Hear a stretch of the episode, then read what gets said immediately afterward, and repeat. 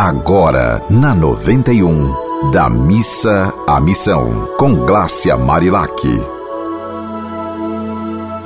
Oi, minha gente, e aí, todo mundo conseguindo ir da missa à missão? Eu sempre faço essa pergunta para estimular a ação, né? Claro que todos nós passamos por problemas diariamente, mas a gente precisa estar sempre consciente de que a gente pode tornar nossa vida cada vez mais leve quando a gente observa os nossos passos e tenta dar passos mais certeiros. E aí, eu cheguei na minha casa, na casa da minha mãe e encontrei esse livro de Augusto, Augusto Cury, do psiquiatra Augusto Cury, e ele define alguns sintomas, né, aqui psíquicos e psicossomáticos. Aí ele sugere que a gente pegue caneta e papel e comece a anotar o que é que sente. Por exemplo, eu vou perguntar aqui alguns sintomas psíquicos que ele cita no livro. E eu queria que se você pudesse, fosse é, fazendo um xizinho no que você acha que tem, tá bom?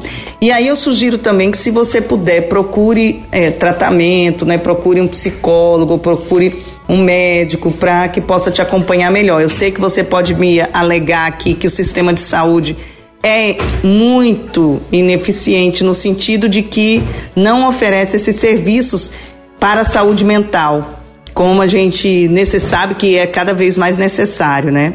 Mas a gente precisa pelo menos ir atrás, pelo menos ter consciência, não, não achar que o problema é nosso, que a gente está inventando o problema. É preciso que você se observe e que tente, mesmo que seja demorado, mas que tente um tratamento, porque infelizmente a saúde mental, e a gente está finalizando aí o setembro amarelo, a saúde mental cada vez mais é um dos principais gatilhos né, para sérios problemas inclusive de desistência da própria vida, o que é algo seríssimo, porque a vida é o grande presente que a gente recebeu e que a gente precisa regar com amor todos os dias. Mas vamos lá?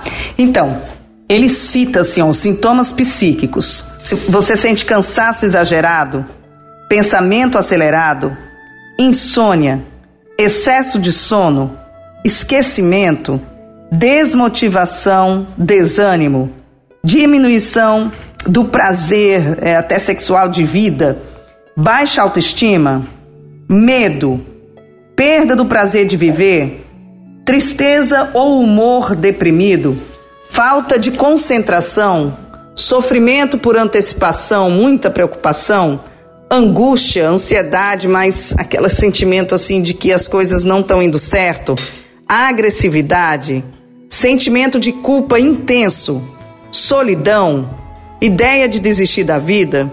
Pois é, esses pontos aqui ele coloca como sintomas psíquicos. E aí esses sintomas podem evoluir inclusive para sintomas psicossomáticos ou, né, o contrário, sintomas psicossomáticos, por exemplo, dor de cabeça, quem sente muita dor de cabeça, falta de ar, tontura, taquicardia, nó na garganta, aperto no peito, dores musculares, prurido, coceira, né, gastrite, hipertensão, diarreia, aumento do apetite, diminuição do apetite, excesso de suor, choro ou vontade de chorar constante, mãos frias e úmidas, queda de cabelo ou nenhum desses sintomas você tem. Os sintomas psíquicos, ele diz aqui que tem um sistema de relação com os outros.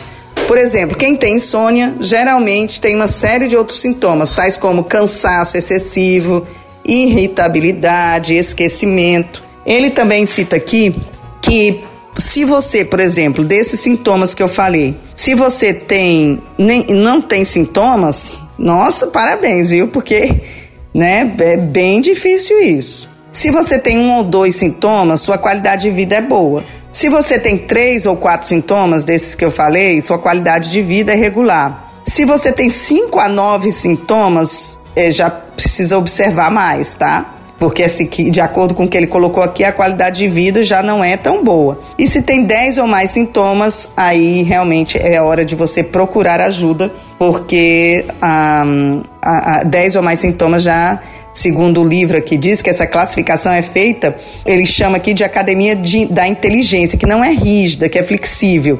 Ele diz também que em psicologia nada é rígido e nada é irreversível. Se você tem uma qualidade de vida excelente ou boa, você pode ajudar outras pessoas, inclusive, que não estão na sua situação, né? Então a gente sempre está em missão. Se, se a gente estiver bem, a gente está em missão, porque a gente tem até uma obrigação de compartilhar com outras pessoas, né? Esse nosso estado de saúde que infelizmente muitos não têm.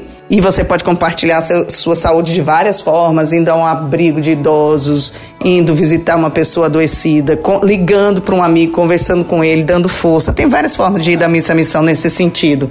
E a outra coisa que a gente precisa fazer é que se a gente não estiver bem, procurar ajuda. Né? É sempre um caminho é procurar ajuda, é sair do isolamento e procurar ajuda, porque a vida é linda e a gente precisa vivê-la cada vez da melhor forma que a gente puder. Um beijo, minha gente, e vamos da missa missão sempre. Se você quiser falar comigo pelo Instagram, é o arroba Marilac. Continue essa, nessa sintonia do bem e do amor. Você ouviu Da Missa à Missão, com Glácia Marilac.